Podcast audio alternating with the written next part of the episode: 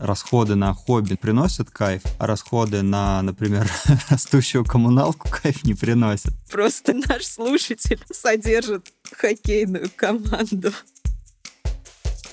Привет, это Настя Чижевская. А это Никита. Это подкаст Тинькофф журнала «Кто платит?». И здесь мы говорим о том, как вести бюджет и договариваться о деньгах. Причем не только со своим партнером, но и с разными другими людьми. Сегодня у нас супер интересная тема. Мы будем обсуждать хобби, дорогие хобби ваши, ваших партнеров. И у нас сегодня огромное количество историй, и уже не терпится их послушать.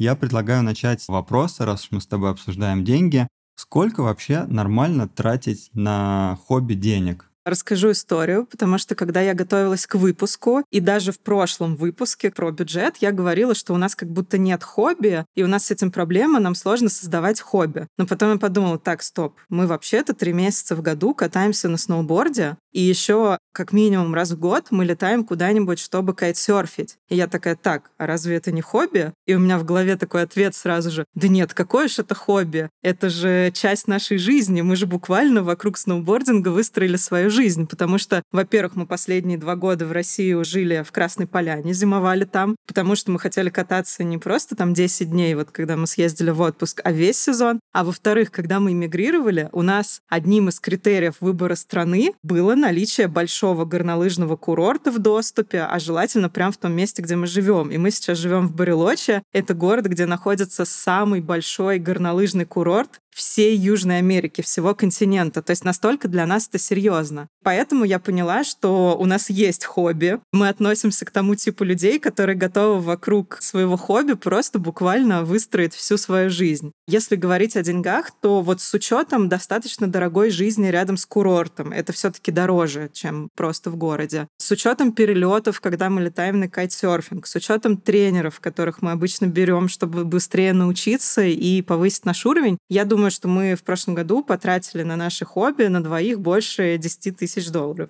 У меня вообще изначально, когда кто-то говорит слово «хобби», в голове возникают такие картинки каких-то детских хобби, какие-то поделки, вырезания, какие-то сразу ножницы, клей. И поэтому я как не мог на себя это применить, что ну я ничего не делаю, я не мастерю никакие ни поделки, ничего такого. А занятие спортом почему-то, на мой взгляд, в категорию хобби не попадало. Мы еще вчера вспоминали, что когда мы только завели CoinKeeper, мы там сделали категории и хобби, и спорт. Мы что-то купили для сноуборда, ну, какое-то оборудование, и внесли это сначала в хобби, а потом такие, так, стоп. Ну, если мы это внесем в хобби, то получается, что мы вообще не занимаемся спортом. Давай лучше внесем это в спорт, потому что спорт гораздо важнее, чем хобби. Я до выпуска особо не задумывался, сколько денег можно тратить на хобби. Опять же, наверное, из-за того, что мы с тобой это считали как спорт. Я думал, ну, хобби — это что-то такое дополнительное дополнительное. Наверное, денег можно тратить немножко, чуть-чуть. Что-то не приносит большой пользы обществу. Это только удовольствие для тебя. Но когда я прочитал истории, которые вы нам прислали, послушал войсы, я кардинальным образом изменил свой взгляд на это. Меня убедили не только ваши аргументы в стиле «а зачем я тогда вообще зарабатываю деньги, если не на то, что мне нравится?». Меня даже в большей степени убедило то, насколько вы сильно включаетесь эмоционально и силами, и временем. На самом деле это что-то очень-очень важное и ценное, без чего жизнь, ну, потеряла бы смысл. И поэтому, наверное, на это дело стоит потратить денег и, возможно, даже много. Еще раз скажу, что с каждым выпуском вы нам присылаете все больше и больше интересных историй. Пожалуйста, продолжайте. И сегодня мы услышим такие истории про хобби, о существовании которых я даже не думала. Я просто не думала, что в жизни такое возможно. Поэтому давайте скорее перейдем к первому войсу.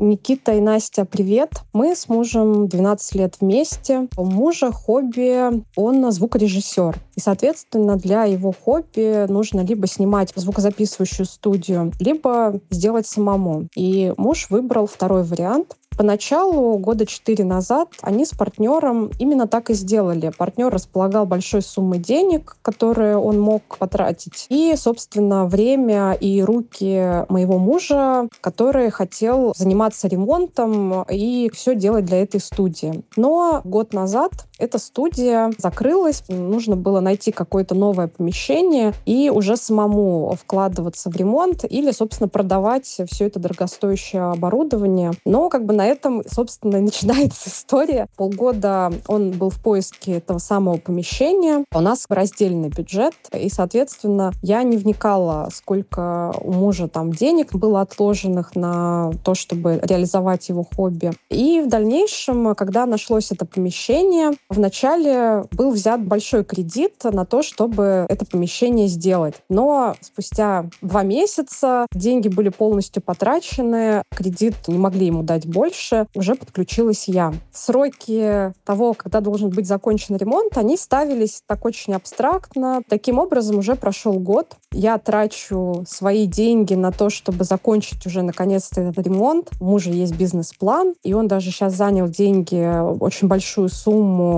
на развитие, на рекламу. У меня уже просто нервный срыв на этой почве, потому что я вкладываюсь не только деньгами, но и своим временем, усилиями. У нас это периодически в, перерастает в очень большие ссоры и конфликты. Вот это очень тяжелая ситуация, когда я вынуждена, не оговаривая это заранее, на берегу очень сильно вкладываться в эту историю.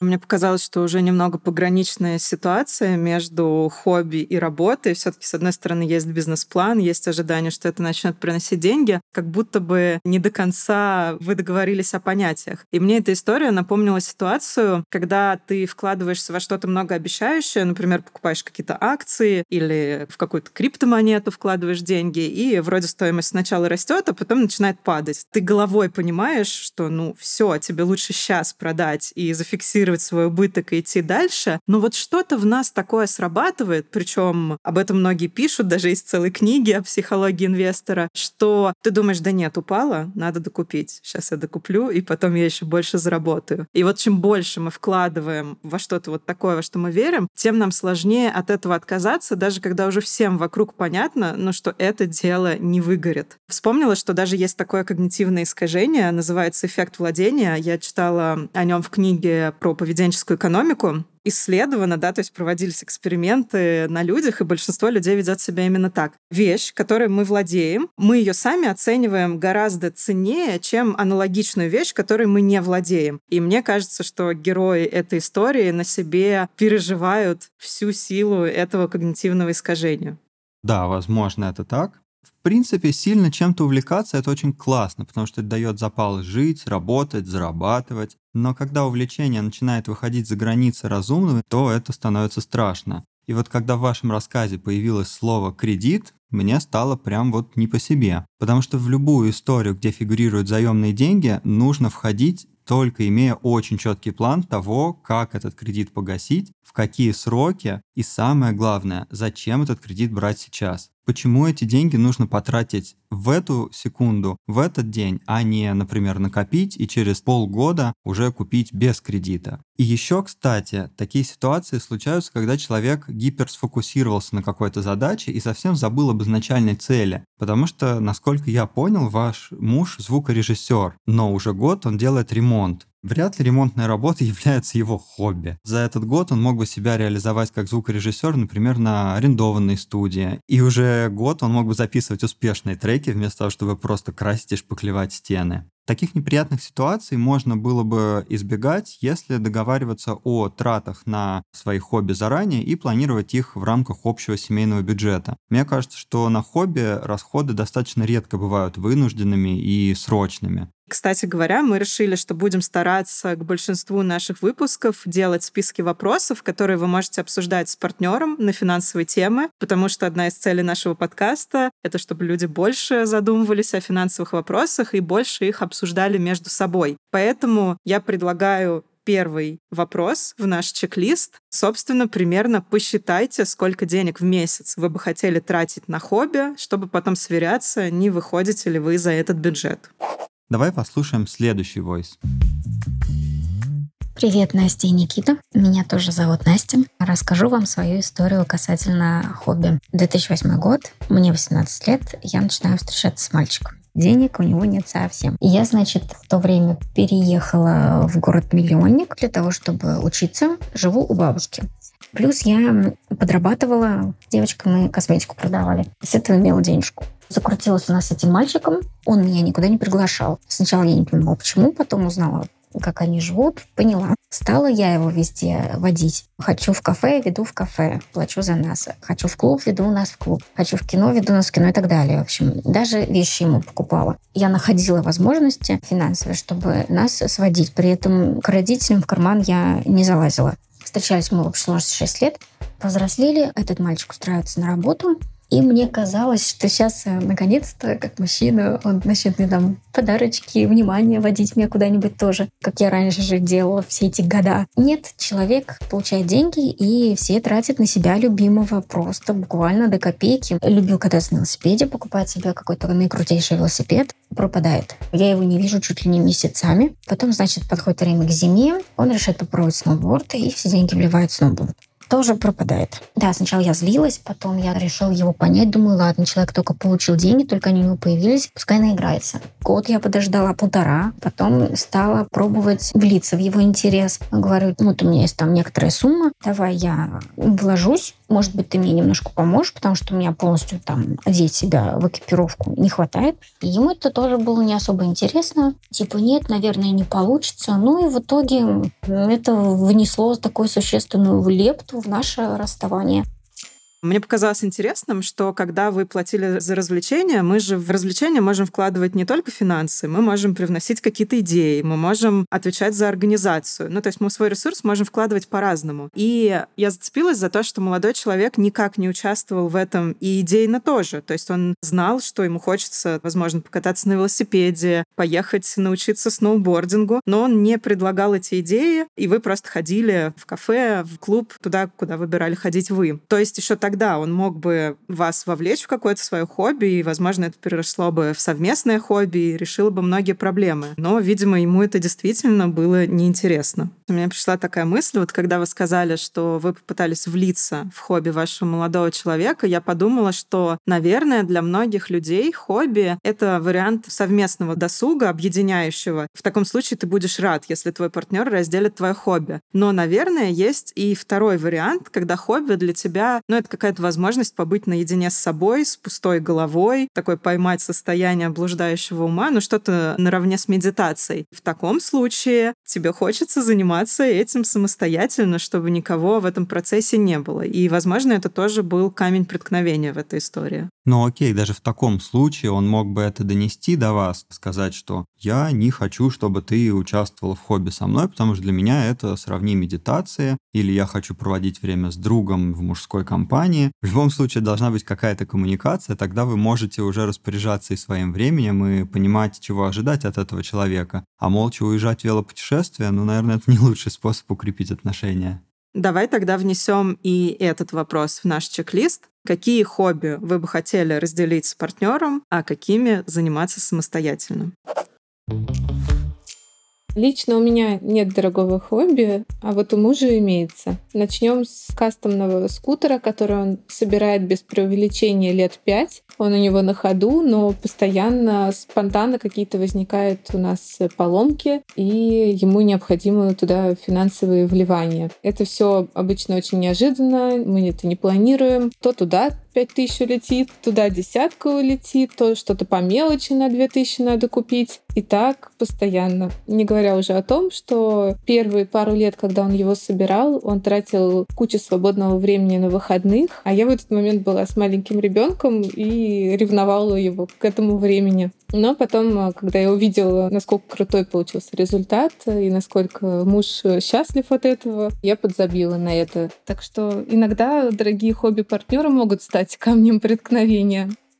Меня заинтриговало на самом деле, что вы так скептически относились, а потом увидели скутер и такая, о, ну ладно, скутер хороший получился. А вообще вы хорошо подметили, что на хобби уходят не только деньги, но и время и силы партнера таком случае, наверное, стоит как-то планировать и их, потому что свободное время ограничено, и если один из партнеров его полностью будет тратить на свои хобби, то другой будет свободным временем обделен, потому что у вас есть ребенок, вам придется тратить время на то, чтобы сидеть с ним. Мне кажется, что, например, в следующий раз вы можете пойти в кино, театр, в спа, а муж посидит с ребенком, а не будет там собирать свой уже собранный скутер. Ну вот, кстати, давай внесем и этот вопрос в наш чек-лист. Сколько времени каждый из вас может тратить на хобби, чтобы это не вредило семейным интересам? А если говорить про деньги, то вообще можно довольно просто оценить финансовую устойчивость своего хобби. Есть такая довольно популярная классическая схема бюджета 50-30-20, которая предлагает выделять на обязательные расходы 50% своих доходов. Это там коммуналка, еда и все, что необходимо делать обязательно. 30% на развлечения и пожелания, и сюда входят в том числе и хобби, и 20% на сбережения и инвестиции. Если вот таким образом оценить свой бюджет и понять, что ты вписываешься и в накопление, и в обязательные траты без кредитов и так далее, то почему бы и нет? Почему бы и не тратить на хобби оставшуюся часть бюджета? Я думаю, что все-таки хобби — это не первое, на чем мы должны экономить, не первое, что мы должны урезать в своем бюджете, когда речь зашла об экономии. Потому что действительно это очень важно для того, чтобы чувствовать себя счастливым человеком. И даже если в абсолютных значениях что-то стоит достаточно дорого, да, там как рама для велосипеда, велосипеда за 40 тысяч рублей. Ну так если это вписывается в бюджет, то почему бы и нет? Реально, потому что расходы на хобби, на экипировку приносят кайф, а расходы на, например, растущую коммуналку кайф не приносят. Я не предлагаю не платить за коммунальные услуги, но просто оптимизировать те расходы, которые возникают чаще. А экипировку купить себе достаточно классную, если ты уже уверен, что это хобби тебе прям подходит и приносит кайф. Давай перейдем к следующей истории. К сожалению, нам ее прислали текстом, но ничего, я ее сейчас зачитаю. Мой муж не просто занимается хоккеем, а содержит хоккейную команду, платит зарплату игрокам, аренду площадок, взносы за лиги и соревнования. Нет, мы не олигархи. Нет, он не профессиональный хоккеист. Просто хобби у человека такое. Это просто моя любимая история. Я теперь думаю, блин, во-первых, как скучно я живу. Во-вторых, ну, я просто восхищаюсь этим увлечением. Думаю, что это просто стало смыслом жизни, и это очень круто. Это вот одно из тех хобби, о существовании которого я даже не представлял. Ну да, представить о том, что можно иметь собственную хоккейную команду, правда, это откуда-то из мира олигархов. Либо, помнишь, были такие компьютерные игры, там нужно было свою футбольную команду составлять, или хоккейную, или баскетбольную, там выбираешь игроков себе, покупаешь одежду им, занимаешься стратегией. Так вот тут то же самое, только с реальными людьми, с реальными мужиками. Ты им платишь зарплату, и они обязаны... Может, приходить... у него женская хоккейная команда. О.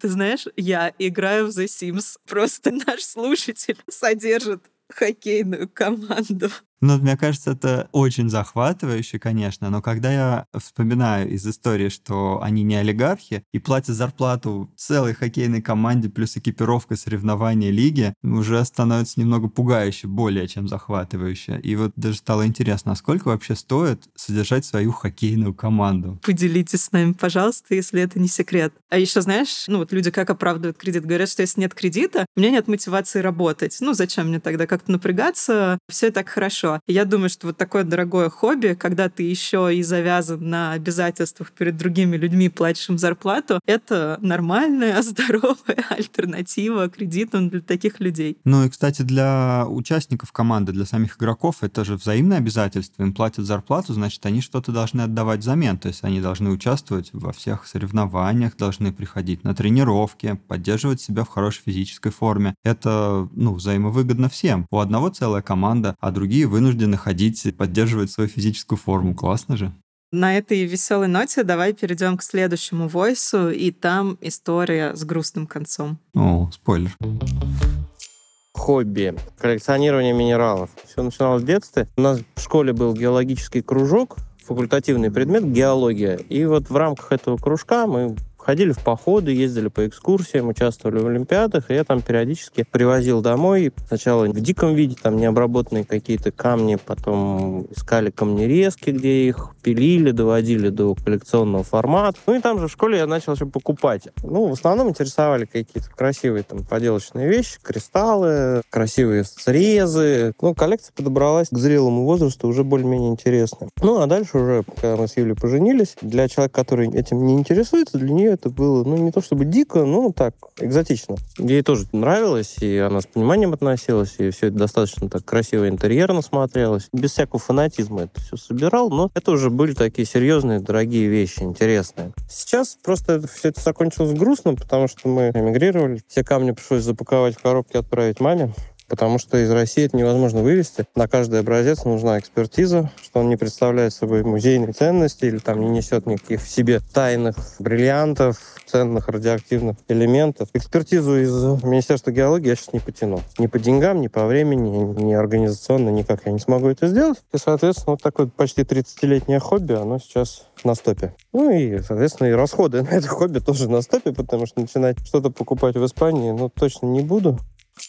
Мне очень обидно за такие истории. Обидно, что вам пришлось оставить свое хобби, вашу коллекцию, но я надеюсь, что это временно, и вы придумаете, как не потерять это увлечение. Возможно, оно разовьется во что-то. Вы нам, кстати, прислали фото, очень красиво, действительно, в интерьере смотрится шикарно. И на фоне этой истории я вспомнила, что когда я изучала тему инвестиций в искусство, я узнала, что там точно такие же ограничения. Ну, во-первых, мало того, что предметы искусства очень сложно перевозить, когда ты хочешь их продать, если ты покупаешь их как инвестиции, то, скорее всего, ты вынужден будешь их продавать там же, на том же рынке, где ты их и покупал. То есть, если это российские художники, то в России, если латиноамериканские, то в Латинской Америке и так далее. Есть такая специфика. Хотя направление для инвестиций это очень интересное, и его можно было бы как раз совместить и с хобби, то есть это не просто что-то сухое, да, покупка каких-то акций, а вот что-то такое интересное, подбор предметов искусства. Но есть вот такой нюанс. Ну, еще плюс оно показывает доходность не меньше, чем S&P 500 в среднем. Вполне себе нормальное хобби, если тебя интересуют картины. Еще и деньги прибавляются. Ну, кстати, это не только картины. Все всегда думают, что искусство — это картины, но там еще интересные предметы интерьера. Это может быть там и керамика, и какие-то стулья, кресла культовые и так далее. То есть это может быть даже что-то очень объемное. Ну да, на самом деле очень обидно, когда сталкиваешься с такими серьезными ограничениями, казалось бы, на пустяковые вещи. Ну, вывести камни из страны, правда, они же даже не драгоценные. Экспертиза нужна. То есть человеку ограничивают не что-то, что серьезно навредит другим людям, а просто его хобби. Мне вспомнилась история нашего друга, который переехал в Аргентину, и он потерял свою коллекцию тоже из-за иммиграции, но он коллекционировал виски. Одна известная компания выпустила лимитированную серию из нескольких разновидностей напитка, и собрать эту коллекцию полностью достаточно сложно было. Но ему это удалось сделать. И вот в полном наборе такая коллекция стоит больше миллиона рублей. Он это все не стал вывозить, а отправил родственникам. Но, к сожалению, они о ценности этой коллекции не знали. Но вы понимаете, что произошло дальше. Следующую историю нам тоже прислали текстом, я ее прочитаю. Оказывается, хороший велосипед стоит не 10 тысяч рублей, а от 100 тысяч рублей. А еще нужен отдельный для гор, отдельный для шоссе, и обслуживание в специальных мастерских, и замена деталей, и экипировка, и велоштаны, и легкая палатка. А если не палатка, то тур с гидом, который покажет горные тропы. И это я не говорю о лечении, если свалиться с горы, не дай бог. Постскриптум. Жена велосипедиста. Вообще мы тут недавно обсуждали, что как будто нет дешевых хобби. Чем бы ты ни увлекся, у всего будет входной бюджет, ну, если по-серьезному, там от 100 тысяч рублей и больше. Вот, кстати, в прошлом выпуске мы рассказывали про бёрдвотчинг, когда ты ходишь, смотришь на птичек и заносишь тех птичек, которых ты увидел, в специальное приложение. Приложение бесплатное, и казалось бы, ну, что может быть дешевле? Но оказалось, что птички зачастую находятся далеко, и тебе нужен хороший бинокль, бинокль, а бинокли стоят там не 2-3 тысячи рублей, а 20, 30, 40 тысяч. Если ты хочешь какой-то навороченный бинокль, а есть, знаете, всякие с искусственным интеллектом, которые автоматически распознают виды птиц, то это уже тысячи долларов, 3, 4, 5 тысяч и выше. Это просто бинокли. Можно еще захотеть поехать в какие-то особенные локации, где водятся только какие-то уникальные птички. И это тоже, естественно, дорого. В общем, ни одно хобби не обходится бесплатно, наверное, наверное, это абсолютно нормально.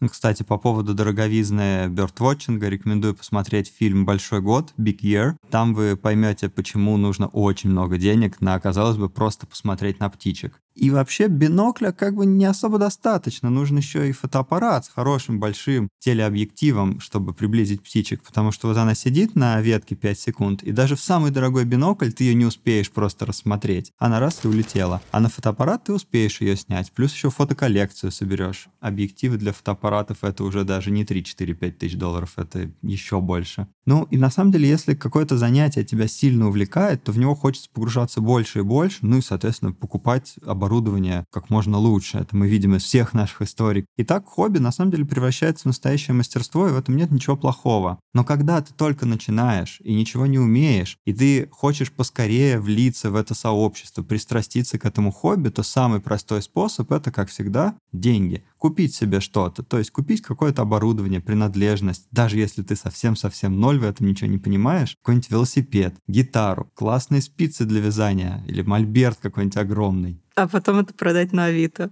Тоже не самый плохой вариант, но лучше купить это на Авито, потому что это будет еще дешевле, и наверняка были такие, как вы, которые уже купили этот велосипед, гитару, спицы или мольберт и ни разу ими не воспользовались. Давай послушаем следующую историю. Привет всем, меня зовут Софико, я живу в Краснодаре. Четыре месяца назад у меня появилось довольно дорогое хобби, и оно очень необычное. Я пошла на фехтование, а именно на спортивную шпагу. За эти четыре месяца я потратила на самого тренера, наверное, 1020 уже. Я купила полную экипировку. Теперь у меня три шпаги, два комплекта кроссовок, даже несколько книг по фехтованию. Но, в общем, на все это где-то ушло тоже около 30 тысяч. На самом деле, относительно моего бюджета, не общего семейного, а моего, это довольно-таки нормальная сумма, если разложить ее на 4 месяца. И она не вызывала вопросов у моего мужа. Но вот Новый год мы обсуждали свои финансовые цели, кто что хочет в новом году. И я сказала, что я хочу новый телефон и хочу 100 тысяч потратить на профессиональную форму и профессиональную шпагу. И вот это муж такой сказал, come on, зачем тебе такое дорогое? Типа, у тебя же уже все есть. Но я сказала, ну это, например, типа как ездить на запрошице, а я типа хочу ездить на Порше. И он такой сказал, что все равно на нем же можно ездить все-таки у тебя не такая плохая форма, раз ты ее покупала себе. И я сказала, ну ладно, это было некорректное сравнение. Наверное, у меня типа Toyota Camry, а я все-таки хочу Porsche. В общем, в итоге мой муж так и не понял, почему я хочу себе за 100 тысяч такую дорогую экипировку. Пока что сошлись на том, что если попаду на российские соревнования, то тогда уже подумаю о том, чтобы купить вот такую дорогую экипировку и новую шпагу. С одной стороны, довольно обидно, что даже личные траты из своего бюджета могут подвергаться непониманию и даже в какой-то мере осуждению. С другой стороны, наверное, менее увлеченному человеку может быть сложно понять по-настоящему увлеченного человека. Или, возможно, у вашего партнера как раз-таки есть опыт, когда ты сначала на эмоциях покупаешь все самое лучшее, все самое дорогое, вот ты увлекся рисованием, и вместо того, чтобы купить себе листы бумаги, акварель, ты покупаешь себе и акварель, и гуашь, и маркеры всех цветов, и вот все тебе нужно, и потом, в общем, это быстро бросаешь. Возможно, у него был какой-то такой опыт, и он хочет убедиться, что это действительно для вас серьезное увлечение, и тогда он вас поддержит. Мне просто эта история очень хорошо знакома. Я как-то увлеклась скетчингом, и вместо того, чтобы купить шесть маркеров, которые называются starter pack, то есть набор для новичков, мне нужно было сразу коробку маркеров 36 цветов. Думаю, тоже многим это знакомо, но, в общем, общем, скетчингом я занималась не очень долго.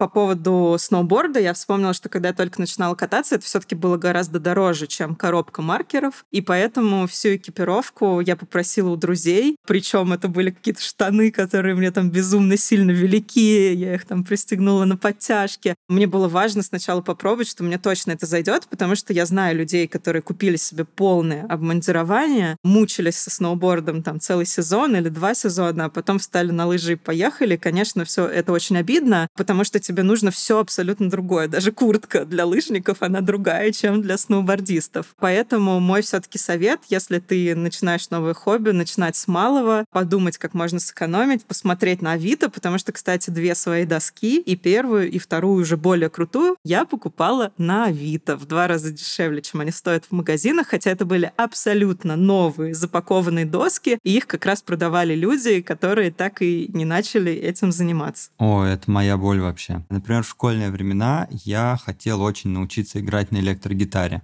Ну и что? Вместо того, чтобы пойти на курсы и начать играть на гитаре, учиться, я просто выпросил у мамы купить электрогитару. А это электрогитара, провода, педаль. Благо, я еще не выпросил этот комбик, такая большая колонка с усилителем. В общем, на курсы я не пошел. Самому учиться на гитаре это достаточно скучно, это очень сложно. Плюс у меня ни чувства ритма, ни слуха нет. В общем, я быстро бросил. Но проблема была в том, что музыка меня вообще очень привлекала и до сих пор привлекает. Мне очень нравится ее слушать, и всегда очень хотелось как-то быть к ней причастным, что-то там подыграть, подпеть, как-то усилить, улучшить ее. Но электрогитара меня чему-то научила, все не зря. Я понял, что дорогие музыкальные инструменты не мое. Но у меня появились инструменты подешевле, попроще. Кельтская флейта, алтайский комус, это такой маленький металлический музыкальный инструмент, его нужно держать около рта и дергать за такую вот металлическую пластинку, он дребезжащий звук издает, такой шаманский инструмент. Я месяц, в общем, подул в эту флейту, подергал этот комус и бросил. Но я дико кайфанул и за сущие копейки. Вместе и флейта, и этот комус стоили что-то меньше двух с половиной тысяч рублей. По сравнению с электрогитарой,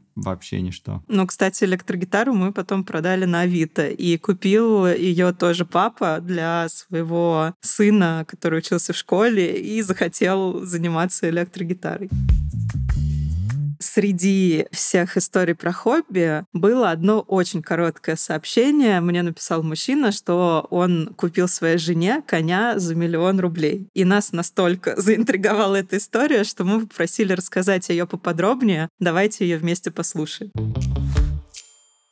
Всем привет, меня зовут Александр. Меня зовут Оксана. Мы уже 8 лет вместе, сейчас расскажем про наше, вернее, Оксанина увлекательное хобби. Я с детства любила лошадей и в парках всегда, когда видела лошадь, не могла пройти мимо, просила родителей покатать. И мама меня отправила в конный клуб заниматься. Когда я вышла замуж, муж подарил мне первую лошадь. Она была достаточно бюджетная.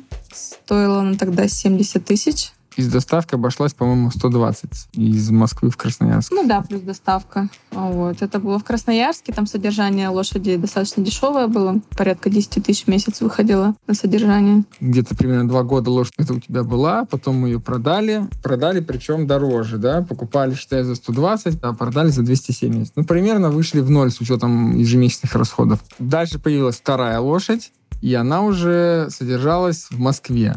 Стоила эта лошадь миллион рублей. И в среднем расходы в Москве были... В начале где-то 50-60. А в пике... Больше 100. 110 тысяч это максимум. Но это все было очень постепенно. И получается, что вот из э, коня за 70 тысяч рублей мы выросли до коня за миллион рублей. То есть это все такое повышение плавное очень вот этой планки расходов на хобби. Ну и покупки лошади, естественно, потому что без лошади у меня какая-то депрессия была. Все-таки без этого нам не быть. Ну да, конфликтов, можно сказать, не было между нами, потому что я понял, что рецепт счастливой жены — это жена с лошадью. И как бы у меня выбора не было.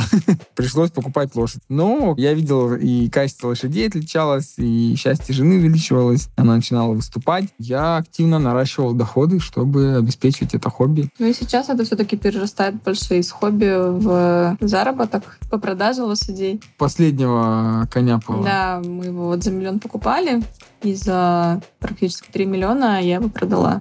То есть, по сути, он тоже вышел в ноль у меня. Ну да, по итогу все равно он вышел в ноль. И это меня вдохновило, на самом деле, очень сильно, потому что я такой понял, что как бы удовольствие супруга получает, а расходы практически возвращаются, потому что она достаточно грамотно к этому делу подходит. Не все, конечно, так делают. Как-то так все интересно получается. Ну вот, мы счастливы.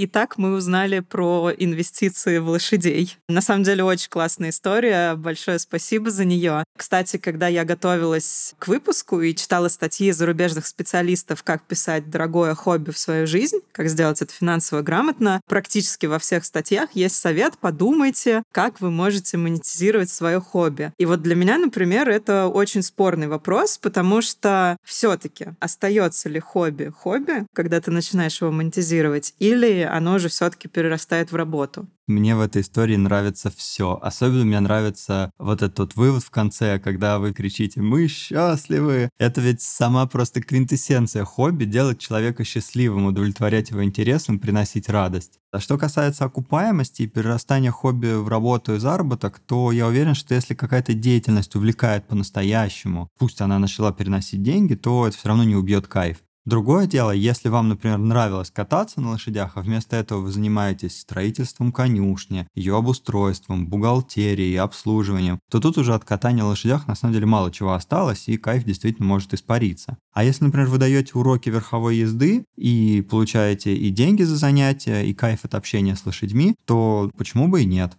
В вашем случае все еще лучше. Речь идет вообще о побочном заработке на хобби. Плюс еще хобби само себя окупает, хотя кажется со стороны, что это достаточно дорогое хобби. Ну и, в принципе, конь за 3 миллиона, да, наверное, дорогое хобби, Настя. Еще нам, кстати, присылали историю текстом такой же схеме с э, спортивными мотоциклами, когда в начале сезона человек покупает мотоцикл с какими-то поломками, недостатками, приводит его в порядок, в сезон летом катается на нем 1-2 месяца, и к концу сезона, когда еще есть спрос, он его дороже продает. То есть он покатался на классном мотоцикле, поковырялся с ним в гараже, тоже покайфовал, и, может быть, даже в плюс вышел. Это очень круто.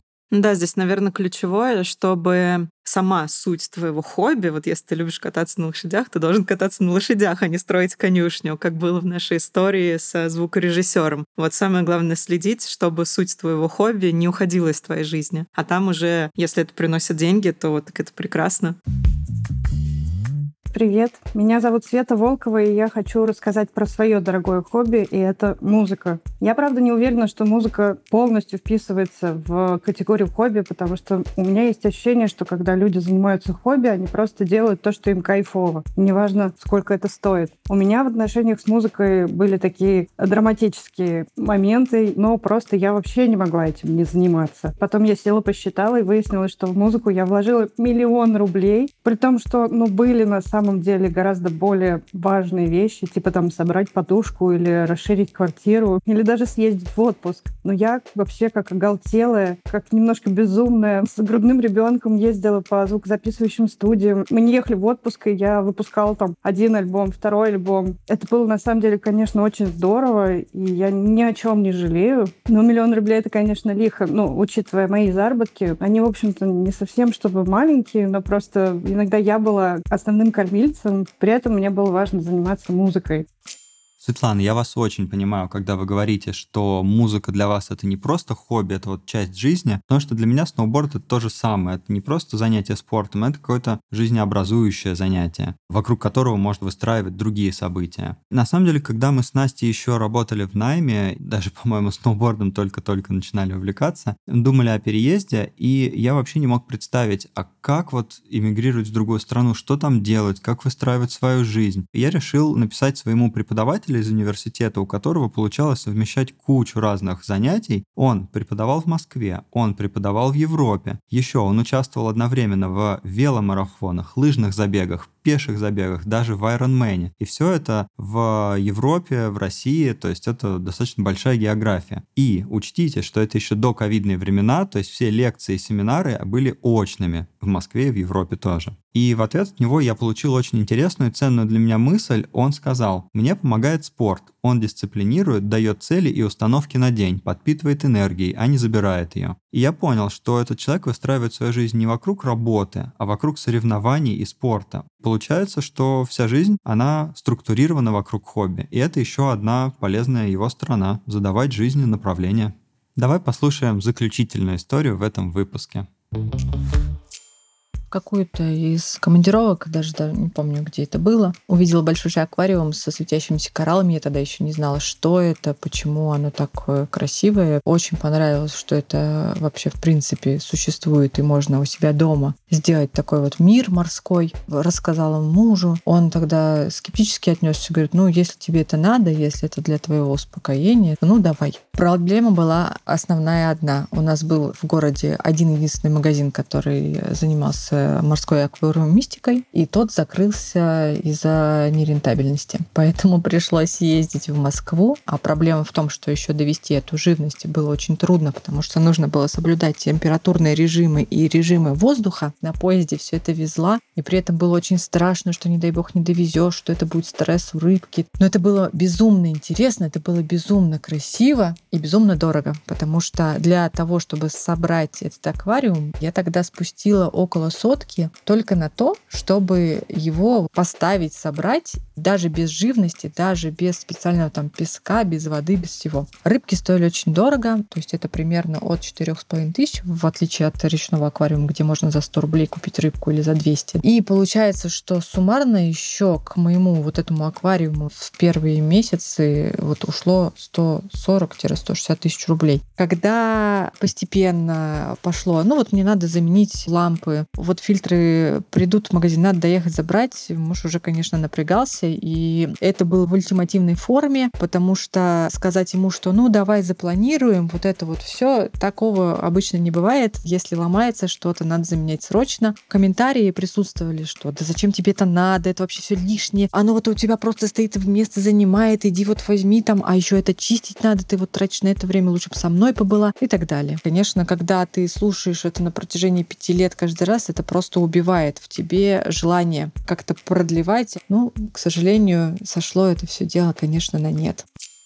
Звучит э, как триллер, эти возрастающие траты. Вот это как раз пример того хобби, которое, наверное, изначально было довольно сложно спланировать и посчитать. Хотя, конечно, наверное, все таки можно, но с учетом непредвиденных расходов, которые нужно закладывать отдельно. Мне пришла мысль, что интересно, что наши увлечения рождаются в какой-то совершенно неожиданный момент от каких-то случайных впечатлений. Ты где-то что-то увидел, где-то что-то прочитал, услышал. Мне это напомнило мультфильм «Душа», там, где души ищут то, что их зажжет. И в целом, наверное, в этом и есть суть хобби и увлечений. Но все-таки есть еще и такой эффект, который я тоже на себе периодически испытываю, эффект новой формы, назовем его так. Это знаешь, когда тебе хочется чем-то новым заниматься, и ты сразу покупаешь себе новую форму, дорогую, красивую, потом там ходишь на три занятия на теннис, например, и понимаешь, что тебе это вообще не заходит, но у тебя уже есть форма, ты уже в это вписался, и ты думаешь, блин, я должен этим заниматься. Поэтому я бы все-таки посоветовала всем сначала оценить расходы на новые увлечения, понять глобально, подходят ли они для вашего бюджета, подумать, есть ли там какой-то потенциал для экономии или, может быть, для заработка в будущем. Потому что все таки когда хобби становится обузой, это уже угроза не только для бюджета, не только для отношений, но и для собственной психики. И, кстати говоря, первая статья, которую я написала на ТЖ, была статья «Сколько стоит встать на сноуборд», потому что когда я все таки купила себе все оборудование, это было, естественно, очень дорого, мы оставим ссылку на эту статью в описании. Конечно, писала я ее очень давно, возможно, там уже не совсем актуальные цены с учетом курса, но тем не менее. Поэтому, как минимум, в ТЖ вы можете поискать статьи о том, сколько стоят различные хобби. А если вашего хобби там нет, то поделитесь вашим опытом. Такие статьи всегда интересно читать. Вот ты, кстати, несколько вопросов затронула в своем комментарии. Давай мы их как раз в чек-лист внесем, потому что их тоже очень важно обсудить с партнером. Ссылку на чек-лист мы тоже оставим в комментариях в описании к этому эпизоду. У нас очень много историй, мы, естественно, не сможем рассказать их все, но если вы, как и мы с Настей, находитесь в поиске хобби и ничего кроме каких-то банальных вещей вам в голову не приходит, то вот вам, пожалуйста, список хобби от наших слушателей, которые вы нам прислали. Настя, поехали.